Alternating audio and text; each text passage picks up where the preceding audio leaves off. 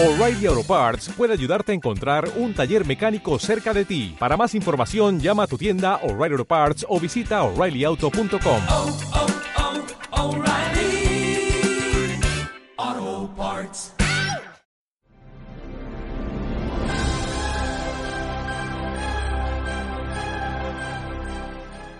Muy buenas a todos, nostálgicos y nostálgicas, y bienvenidos a Objetos Nostálgicos y dónde recordarlos, el lugar al que le dedicamos a un objeto que ya no utilizamos, que echamos de menos, Sí, su pequeño protagonismo, sus diez minutitos de gloria. sí, sí, sí. Incluso del objeto que vamos a hablar hoy tienes una camiseta. ¡Ay, es verdad! Que está en la cola del paro, junto con el cubo de Ruby. Y la el- cinta de cassette, Sí. la Game Boy. Más tristes, pobrecitos, con su currículum en la manita. Sí, sí. Y también ha sido un objeto que han recordado muchos de nuestros queridos seguidores en Twitter, porque hemos puesto en, en Twitter, pues, ¿qué recordáis? Así que objetos echáis de menos. Y ha salido mucho. Sí, el Se ha nombrado mucho. Y hablamos de el disquete. El disquete. El gran disquete. Con K. Claro, Con porque tenía mucha personalidad. Sí, sí, sí, sí. Bueno, ¿qué, qué decir del disquete para los que hayan nacido Expliquemos. mm, en los 90 seguramente no lo conocerán. Sí, mi Los que- hermana no lo conoce seguro. No, no, no, no, tu hermana Es no del conoce 99 las no. pesetas aún. Los que hemos nacido antes de la década de los 90 hemos sufrido el disquete y es que era un sitio para almacenar algo que tenías en el ordenador, rollo. Tengo aquí el Excel de, de la empresa, cosas así, y necesito llevarlo a casa porque también tengo que tener el Excel de los asuntos de casa. Claro, y sobre todo nosotros os hablaremos de nuestra época estudiantil, que es Sí. donde se utilizaba. Y como bien ha dicho José, para definirlo un poco, describirlo, era pues un objeto de plástico Sí. que tenía forma cuadrada Cu- o rectangular, depende cómo lo veas, sí. Y en el centro tenía como pues la Un forma- agujero como la como las monedas de cinco duros, tenían un agujero metal. en medio. eh, que los informáticos que lo crearon, yo me imagino ahí en Silicon Valley, eh, el Valle de la Silicona, es verdad. con Ana Obregón, La mansión Playboy. claro. Pues dijeron, hostia, ¿cómo podemos eh, hacer un disquete? Y dice, yo pondría el agujero en medio. Dicen, como las monedas de cinco duros, allí en Silicon Valley. Sí, es que son muy cultos. Claro, y dijeron, le vamos a llamar el ombligo de la informática. Y le pusieron el agujerito en medio y arriba, a parte derecha, la placa de metal Es verdad, que ahí eso era importante. era muy importante. Eso es lo que. Por ahí es por donde tenías que meterlo en el ordenador. Sí, Y sí, hacía sí. el clip imperceptible de Sí. que ya estaba dentro. Es, es más, ya los ordenadores no los hacen, ¿no? Para la- los disquetes. Lo- No. El primer ordenador que tuve yo sí, tenía para meter disquetes. Claro, ordenador con torre ahí bien puesto. Pero claro, ¿cuánto podías guardar en un disquete? Pues un mega con 44. Y ya está. O sea, una foto. Una foto. Ahora tú haces una foto del móvil. ¡Chac! Ay, a ver el grano que me ha salido. Porque hay gente que se hace fotos de sus granos, ¿vale? Con el móvil. de la Eh, evolución sí. sus granos. Sí, eh, Darwin. Entonces, esa foto que te has Sí. hecho el grano, necesitas dos disquets Para ponerla en el... para, incluso depende cómo, tres. A no ser que le quieras bajar la calidad a la imagen. Claro. Esa es otra historia. Claro. A ver, los había de muchos tipos. También los había más modernos que tenían más capacidad. Pero los que usábamos todo el mundo Sí. tenían uno con 44 megabytes. Sí, Y ya está. También estaban que eran más caros y era creo que el doble. Guau. O sea, ¡Wow! ¡Dos do- fotos! 2,8 megas. Eh, ¡Wow! claro, es que eh, pensadlo, una foto son 3 megas y medio, una canción son 5 megas, una canción. Pues si es que costaba meter canciones ahí. Claro, tú imagínate que, eh, que tienes un disquete de estos de los caros que te has gastado una caja, de- porque las cajas iban en 10 disquets. Y En los una 20 caja. duros. En la tienda de 20 duros los vendían. Sí, sí, sí. La tienda de los 20 duros. o si podías ir a una tienda informática que era. Claro, que yo iba a los 20 duros. Claro. Pero bueno, yo me acuerdo la primera vez que yo vi un disquete. Y claro, yo siempre lo he dicho, el primer ordenador llega a mi casa el 1 de septiembre del año 99. Y hasta entonces pues usaba los ordenadores de los amigos, jugando al PC Fútbol ahí como si no hubiera un mañana. ya hablaremos en otros objetos nostálgicos del PC Fútbol. Pero jugando, jugando al PC Fútbol en casa de, de unos amigos, tenía dos amigos con ordenador, uno que me quedaba más cerca de casa y otro más lejos, pero con el que me llevaba mejor. Ahí tenías que decidir si distancia o amistad, ¿eh? Distancia. Eh, entonces... Entonces, pues, bueno, eh, los disques los descubrí ahí porque el PC Fútbol 4 se lo compró uno de los dos amigos, el que estaba más cerca, y lo, eh, lo podías comprar en CD, pero su ordenador no tenía CD. Es más, ahora contaré una cosa y es que tampoco tenía ratón. Y tenía que ir moviéndole con el tabulador y las flechas. Dios. No tenía ni para un ratón Mm. con bolitas de estos que tenían antes. Madre mía, la bolita que se llenaba de mierda, tenías que... Eh, era el objeto más codiciado del instituto. Joder, Porque sí, sí. desaparecían. Yo recuerdo que alguna bola se ha tirado en mi clase de uno a otro. Joder. De esas de ratón. ¿eh? Sí, sí. Esas son las bolas mi casa, pero de ratón. Entonces... Para instalar el PC Fútbol, que creo que eran 11 megas, la última vez que yo lo bajé, 11 megas, eran cuatro disquets que tenías que poner y cargar el disquete. Y claro, estabas a, a- ponías el disquete y a lo mejor tardaban 25 30 minutos en cargarse cada disquete Dios. para instalarlo Qué paciencia. para instalarlo. Aunque había juegos que, eh, claro, había juegos que cargabas el disquete, estaba ahí 20 minutos y a lo mejor te decía, se ha cargado mal, vuelva No. a empezar. Creo que antes teníamos más paciencia para estas cosas. Sí, ahora, ahora, Ahora ya no mía, lo- podemos. lo- por Twitter ya están denunciándolo.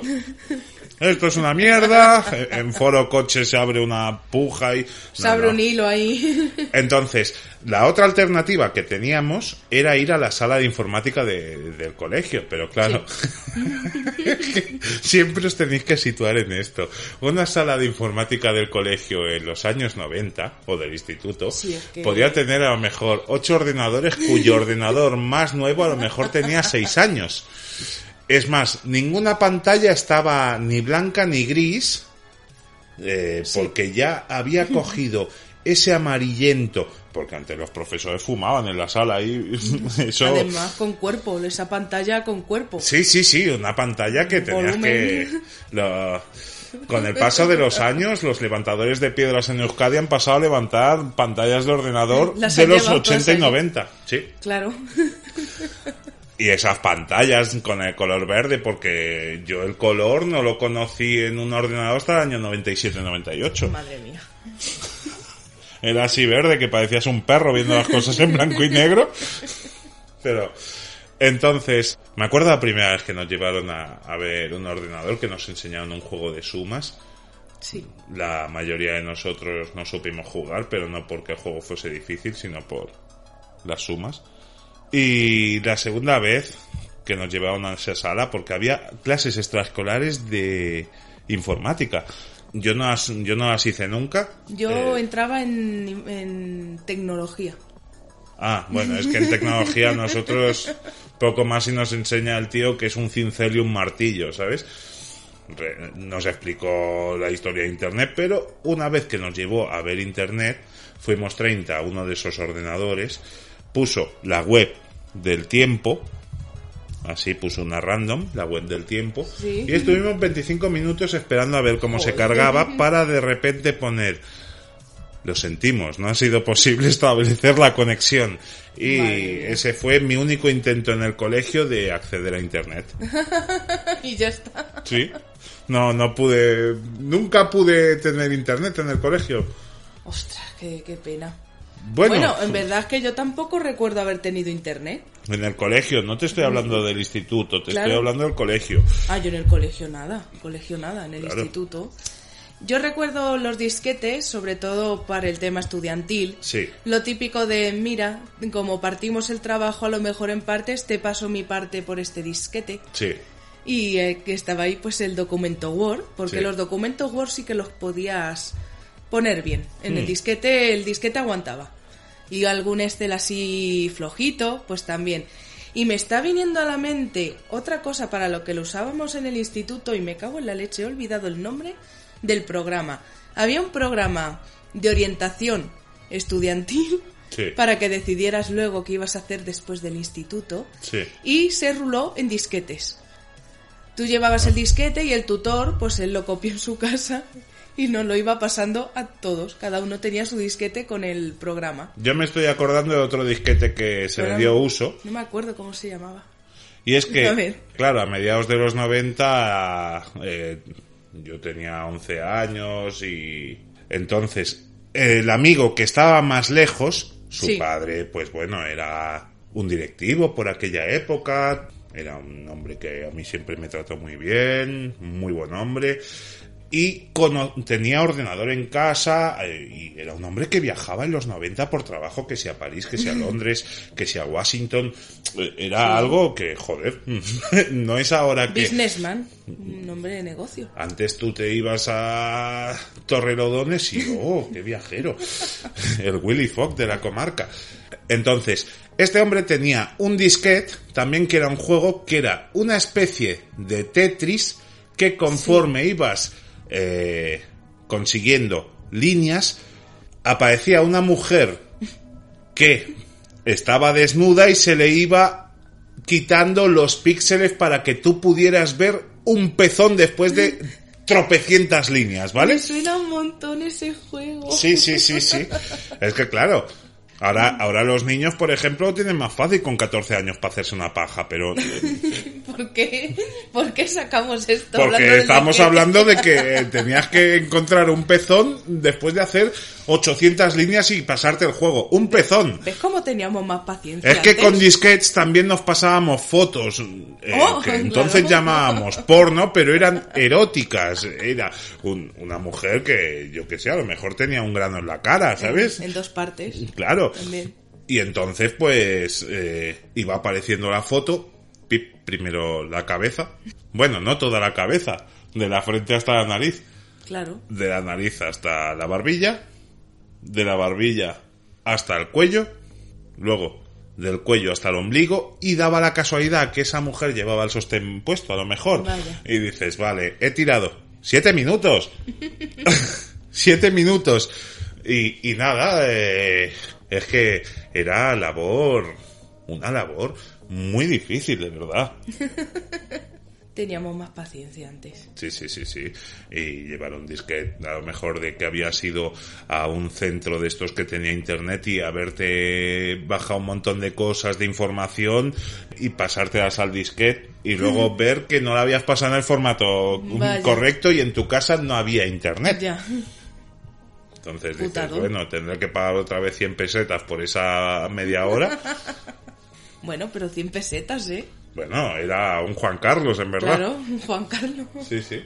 Y el disquete, pues tuvo una vida. vivió 30 añitos. Joder, sí. Desde el 71 que salieron los primeros y ya por el año 2000 se dejaron de fabricar. Sí, fue eh, la aparición de- del CD fue su Claro, muerte que- realmente, porque claro, el CD tenía 72 megabytes, que tampoco os penséis que Al era... principio. Claro, pero eran 72 megabytes que eh, depende qué disco, Hombre, es que ahí ya te decían, tú te puedes poner un disco entero. o- o no, dependiendo de la longitud del disco, Claro. porque claro, 14, 15 canciones, 15, la decimoquinta ya no la escuchabas. Ya CD2.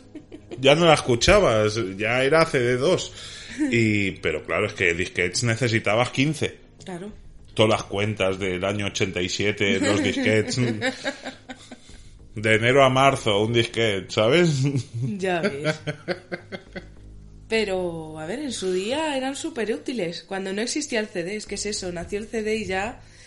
Y le está pasando ahora mismo exactamente igual a los CDs con los pendrive, Claro. los discos duros. Es que realmente los CDs capacidad. ahora se está usando. Ah, si la mesa está coja, pones a lo mejor siete CDs ahí, ya la tienes nivelada, ¿vale? Para la terraza, para los pájaros. Eh, claro, ahí está, para espantar a los pájaros en, la- en los balcones. Para hacer marcos de fotos, como algunas Sí, personas. eh, Hacemos marcos estilo Gaudí, Sí, rompiéndolos. o los homeless lo usan de espejo, es que yo qué sé. La verdad es que todo, todo va cayendo y realmente la muerte de- del disquete es por el CD, la muerte del CD es por el pen, la muerte del pen será por la nube. Claro. Todo tiene su ciclo de vida. Sí, sí, sí. Y aquí en Nostalgia le damos pues su ratito de protagonismo, de Pe- recordarlo. Pensad que este programa de Golstarge, que es de los cortitos, Sí. no podría ser grabado en un disquete. ¿No? ni este ni ninguno. Esperamos que os haya gustado mucho este podcast. Si es así, por favor, dadle me gusta y dejadnos comentarios, vuestros recuerdos con los disquetes. ¿Qué almacenabais? ¿Habéis jugado al juego ese de la chica? Nos interesa mucho saber todo lo que os haga recordar los disquetes. Como siempre os decimos, os invitamos a que paséis por la página web www.golstalgia.com, donde hay mucho más contenido, nuestra tienda virtual. Y si no, en las redes sociales cada día estamos activos, ya sabéis en Twitter sobre todo, arroba Golstalgia. Muchísimas gracias por escucharnos. Que vaya muy bien. Adiós.